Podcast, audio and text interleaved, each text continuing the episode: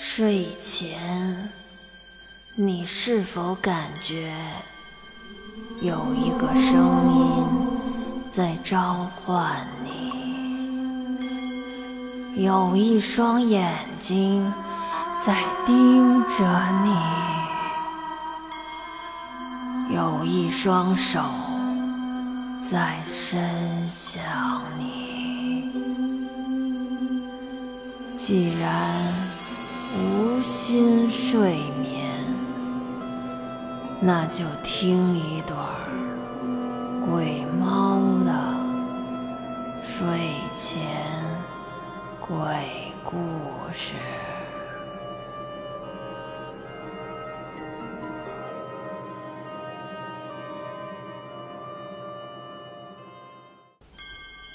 今天给大家睡前讲一个故事。故事的名字叫做《和你在一起》。小雪是一个美术类大学大三的学生，在这所国内知名的艺术类院校，早在前几年就把分校区搬进了本市新建起的大学城。一般一个大学城的建设，通常都会占用大量土地。在日趋饱和的城市里，自然是没办法建设一个配套设施齐备、可以容纳几万人甚至十几万人的大学城。所以，近十几年新建起的大学城，基本都在城市近郊或者郊区。每所在郊区新建的大学中，都会有一个盖在坟地的传说。小雪所在的学校。自然也不例外。还有传言说，因为学校阴气实在是太重了，学校在建设之初就请了大师过来看风水。更有传言称，如果从空中俯瞰整个校园，校园的结构就是一个八卦阵。当然，谁也没有俯瞰过，更没几个人。真的懂八卦阵。不过，有一件事儿，却是小雪真真实实经历过的。那年，她还在读大二，突然同班一个叫小霞的女同学退学了。有传言说，她一个人在寝室里梳头的时候，在镜子里面看到一个身穿白衣服的女人，一动不动。只是用白白的眼球死死地盯着他看，他一下子就崩溃了。无论家长和心理老师怎样做工作，他就是坚定地要求退学。退学那天，整个楼道里的同学都出来看热闹，小雪也站在人群中。他看着小霞，面无表情。双眼呆滞的，被默默流泪的母亲扶着走出寝室。所到之处，大家也都让出了一条路。在经过小雪身边的时候，小霞突然抓住了小雪的手臂，歇斯底里的大喊：“为什么？为什么？”周围的人都被这突如其来的一幕惊呆了。更有同学下意识地往后退了两三步，两三秒后，才被几位陪同的老师好不容易给拉开。小雪呆呆地站在原地，惊魂未定地目送着小霞被几个老师死死地抓着。此时的小霞仍旧大声地问着：“为什么？为什么？”就在他们一行人转弯要下楼梯的时候，小霞悠悠地回头，盯着小雪，黑眼球上翻，用大片的白眼球死死地盯着他，对他露出一个诡异的笑。小雪浑身打了一个哆嗦，那眼神仿佛一双无形的爪子。紧紧地勒住小雪的喉咙，她开始不能呼吸，并且颤抖的越来越厉害。这种只能在恐怖片里出现的情节，居然就发生在自己的身上。大家的目光在小雪和他之间漂移着，一种说不出的恐怖在走廊里无声的蔓延。此刻，小雪觉得手臂上火辣辣的疼。她想逃离这种令人窒息的气氛，刚要转身回寝室，就毫无征兆地晕倒在走廊冰冷的地面上。再次醒来，她看到了雪白的天花板，手臂上绑着点滴管，头昏沉沉的，手臂隐隐作痛。你醒了。一个熟悉的男声响起。小雪缓缓地转头一看，班长何勇正在他的床边，抱着 iPad，戴着耳机看电影呢。见小雪醒过来，何勇赶忙拿掉了耳朵上的耳机，关切地问：“还哪儿不舒服啊？你这都发烧昏迷一天了。班主任他们刚走。”让我今天晚上在这陪床。你刚才可把我们吓坏了。现在感觉怎么样？好点了吗？你想吃什么吗？我出去买。小雪使劲地睁了睁眼睛，勉强挤出一丝微笑，有气无力地说：“谢谢班长，没什么大事儿了，就是头有点晕，还有。”还有胳膊稍微有点疼。班长笑了笑，说：“别叫我班长了，你还是叫我何勇吧。现在，你还是多休息。我先出去给你买点粥吧。”说罢，何勇刚要起身出去，就被小雪急迫地打断，问道：“何勇，这到底是怎么回事啊？小霞到底是因为什么退学的啊？”你知道他为什么突然抓着我不放吗？何勇回头，微笑的回答：“听老师说，他可能是受到了一些什么刺激，所以精神稍微有点反常。本来该去心理老师那治疗治疗，但是他就是不去，所以导致后来的精神崩溃了吧？你呀，也别多想了。”他可能就是顺手抓了你，估计也没别的意思，你就当他恐怖电影看多了吧。走了，出去买粥去了。说完，何勇走出了病房。就这样，何勇打着班长的名义，一直照顾到小雪出院。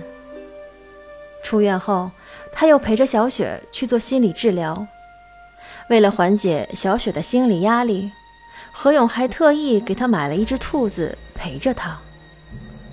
本来宿舍是不允许饲养宠物的，不过班主任老师和宿管老师都怕小雪再出什么事儿，也就睁一只眼闭一只眼了。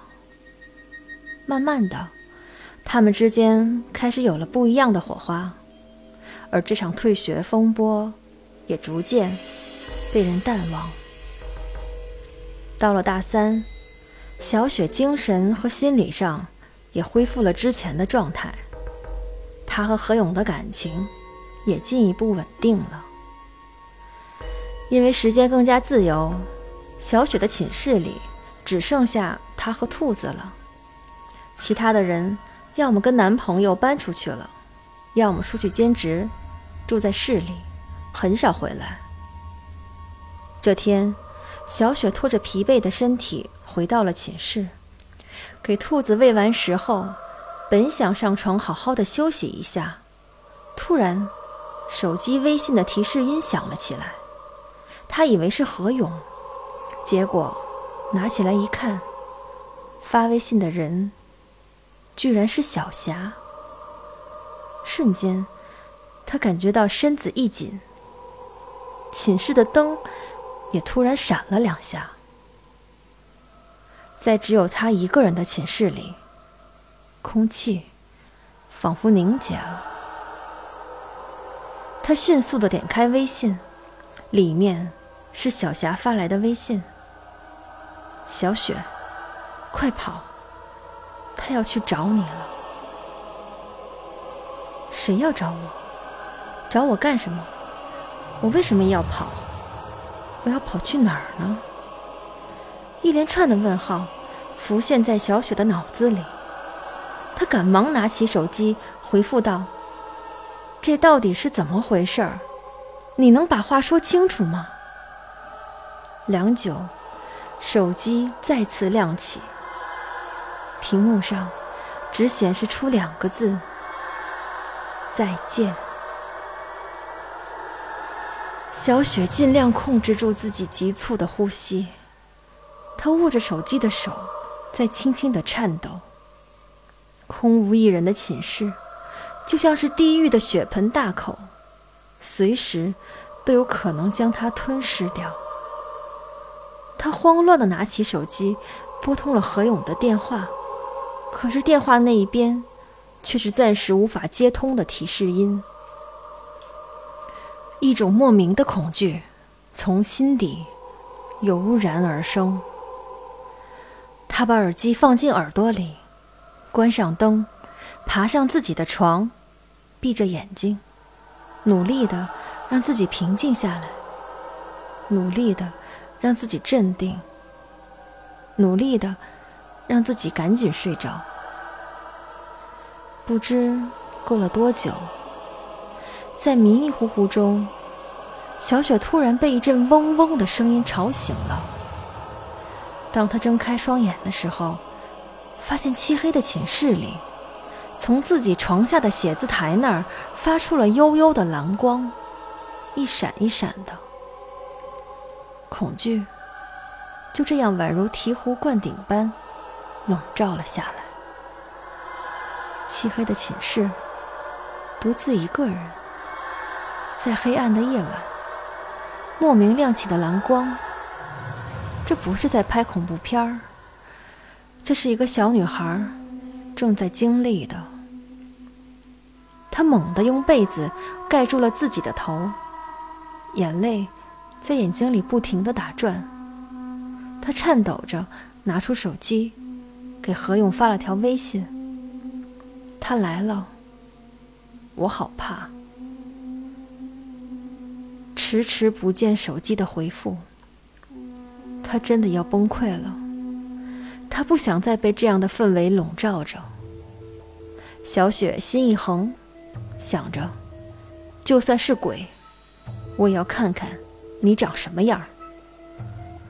他把被子掀开，直接从上铺三两下下到了地面上。他看见，他电脑的主机竟然自己开了。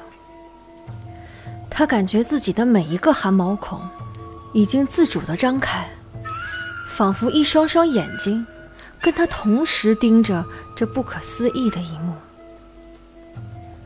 他面对着电脑主机发出的蓝光，感觉背后一阵阵的发凉。难道寝室里？不是只有我一个人。想到这儿，小雪的脸上开始渗出了细密的汗珠。她深深地吸了一口气，闭着眼睛，慢慢地转身。他不敢想象，自己终究会看到什么。睁开眼睛。看到窗户上映衬着自己惨白的脸，小雪再也不想经受这样的折磨了。她赶忙打开灯，匆匆忙忙地穿好衣服，拿起兔子，飞奔出寝室。她低头看了眼手机，马上就要十一点了。身边大多是上完自习准备回寝室的同学。就在这个时候，小雪的手机响了起来，是何勇打来的。雪，你怎么了？下午临时被老师抓到山里写生，信号不太好。现在刚出山，往学校走呢。你怎么了？出什么事儿了吗？何勇焦急并且关切地问。小雪终于听到了何勇的声音，让她在这样一个备受折磨的夜里，有了一点点温暖和安慰。她用颤抖的声音把今天晚上寝室里离奇的一幕告诉了何勇。何勇，电脑主机自己开机，那不是触屏的。主机开机是需要实实在在的按到按钮才可以的，所以现在我好怕。小雪再也控制不住自己的情绪了，在午夜的校园里放声大哭。小雪，你先别哭。何勇在电话里安慰着惊魂未定的小雪：“你带身份证了吗？”何勇在电话里突然问道：“带了，身份证一直都在钱包里。”小雪边哭边答道：“小雪，你先别回寝室了。今天晚上，你去学校周边的快捷酒店住一晚上吧。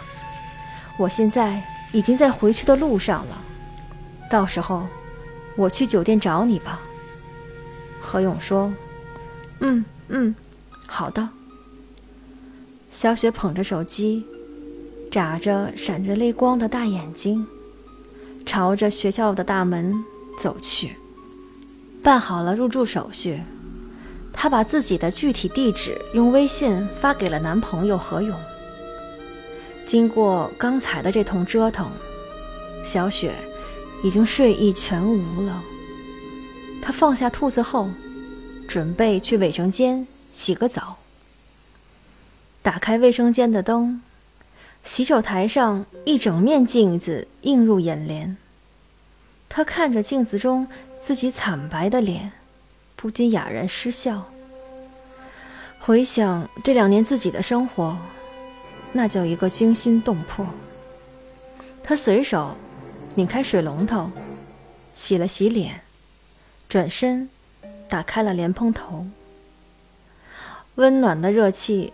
瞬间拂面，这也多多少少缓和了小雪焦虑的状态。她一件件地褪去自己身上的衣服，猛然抬头，看到镜中那个青春鲜活的自己，突然发现今天的自己格外的美。有那么一瞬间，小雪甚至忘记了刚刚发生过的诡异事情。他开始全神贯注地欣赏着自己，恰到好处的披肩长发，白皙姣好的精致面庞，和凸凹有致的曼妙身材，仿佛一瞬间，镜子中的自己变得无比耀眼起来。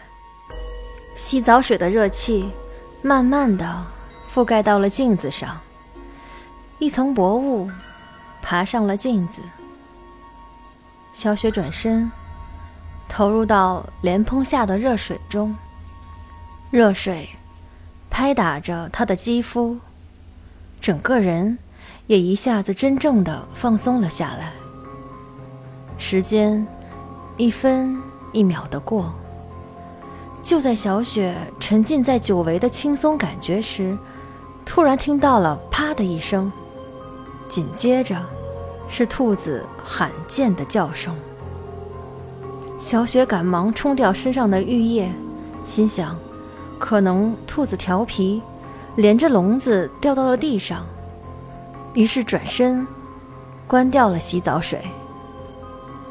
就在小雪转身面对着镜子的时候，她在镜子中隐约看到一个身穿白衣服、低着头。长长的头发直接从脑袋上盖到了脸的女人，但是因为镜子上有一层厚厚的水雾，所以只能看到个大概的形象。莲蓬头的水一滴一滴地敲击着地板。镜子中的人影若隐若现。小雪此刻哇的大喊一声，冲出了卫生间，随随便便套了件衣服，带上掉到地上的兔子，夺门而出。在服务员怪异的目光中，小雪带着兔子，头发上还滴着没有擦干的水，在酒店大堂等着何勇。夜深了，时不时有人过来开房。小雪就这样面无表情的缩在大厅的沙发上。不知过了多久，一个熟悉的身影终于出现在了酒店门口。是何勇。小雪就像抓住了救命稻草般，朝着何勇奔跑过去。他抱着小雪，感觉她在自己怀里厉害的颤抖。他抚摸着她的头，安抚道：“好了好了，我回来了。我现在陪着你，不害怕了。走，我们回房间吧。”小雪一听何勇要回房间，激烈的从何勇的怀里挣脱了出来。那个房间有脏东西。小雪脱口而出。脏东西？什么脏东西？何勇疑惑地问。我在卫生间的镜子里看见一个穿着白衣服的，不知道是人是鬼的东西。我感觉他在盯着我。真的，我真的不想再回去了。我们换一间房，好不好？小雪。几乎是在哭着恳求何勇。何勇看着小雪的样子，有点心疼，于是带着小雪走向大堂的服务台。但是服务员告知，这么晚了，早就没有了空房间。小雪死活也不愿意回到那间她觉得不干净的房子。何勇好说歹说。才安抚住了小雪的情绪。在那间房间门外，小雪迟迟不肯进去。何勇说：“我先进去看看，有没有什么异常。如果有，我们就换家宾馆。”小雪缓缓的点了点头。何勇走进房间，打开了屋子里所有的灯。在房间里面查看了一番，最后来到窗户前，他使劲的拉开窗帘，窗外一片漆黑。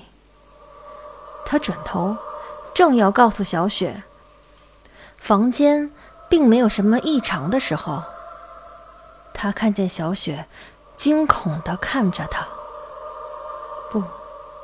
是惊恐的看向他身后的窗户。何勇紧张的转回身，看着再正常不过的窗户。当他再次看向小雪的时候，此刻，他僵硬的站在原地，瞪着双眼，张着大嘴，发出“啊啊”的声音。好像有一种无形的东西从小雪的身体中抽离，又或者有什么东西在进入到她的身体里去。第二天早上，阳光和煦的照了进来。何勇睁开眼睛，望着身边沉睡的小雪。昨天晚上，他好不容易把她搬到床上。小雪始终保持着这样的姿势，身体僵硬，时而剧烈的抖动，时而斗大的汗珠夹杂着眼泪，一层一层的落下来。何勇也不知道该怎么办，只能寸步不离的守着他。不知过了多久，小雪终于安静了下来，闭上了眼睛，沉沉的睡去。何勇也在一旁安静的睡着了，想象着昨天晚上发生的诡异一幕，感觉这一切就像做梦一样。你醒了。小雪忽然眨着大眼睛，声音娇嗲的问道：“何勇，转头看着刚刚睁开惺忪睡眼的小雪，他感觉今天的小雪怎么有点不一样呢？但具体哪里不一样，又说不上来。只是今天的她少了些忧郁和紧张。”多了些许的女人味儿。小雪将身体紧紧地靠在了何勇身上，头枕在了他的肩上，用柔情似水的眼睛看着他，仿佛期待着什么。何勇虽然明白，但心里总觉得有点别扭。就在小雪的唇。逐渐贴上来的时候，何勇猛然起身说：“兔子还没喂呢吧？我先去喂兔子。”说完，他走向卫生间，准备去看看那只他买给小雪的兔子。当他来到卫生间，却发现那只兔子已经死了。他此刻。有点慌乱，喊了句：“雪，你的兔子死了。”小雪起身，来到卫生间，从背后抱住他，说：“不就是一只兔子吗？死了就扔了呗。”说完，拿起笼子，丢到了卫生间的纸篓里。那只小雪恨不得走到哪儿。带到哪儿的兔子，现在又被他亲手丢掉了。不久后的一天，何勇带着小雪来到了自己的家，他想把她介绍给自己的父母。父母在厨房准备着招待小雪的饭菜，他跟着何勇来到了他的卧室，一进门。一幅女孩的画像吸引了他的注意力。这个女孩是谁啊？长得真好看。小雪微笑地说：“她呀，我高中同学。因为家里穷，我呢就雇他当我的模特，间接在经济上帮助一下他，顺便也提高一下我人物肖像的刻画。”何勇若无其事地说：“那你们关系应该挺好的吧？怎么没听你提起过？”小雪追问着，一丝慌张闪过何勇的眼睛。他啊，因为穷，什么都干。听说为了挣钱，跟一个男的睡觉，还怀了人家孩子。后来，听说自己为了打胎，找了一个小诊所，意外死了。哎呀，别说他了，一会儿再把你吓坏了。说着，摘下了墙上的画儿，随手撕掉了。那你这回要好好的爱我。小雪一下子抱住了何勇。你这是怎么了？你这样也不怕我爸妈看到笑话？好了，我们出去吃饭吧。说完，牵着小雪的手走出了卧室。小雪，小雪。阳光和煦的一天，小雪和何勇正在逛街。几个女生在马路对面对着两个人打招呼。小雪毫无反应地继续逛着。男生紧了紧攥在手里的手，温柔地说：“对面有人叫你呢，你没听见吗？”小雪先是一愣，接着顺着何勇的眼光看到了两个正在对自己打招呼的女生。小雪，这是你男朋友吧？我说高中毕业之后怎么和我们联系越来越少啊？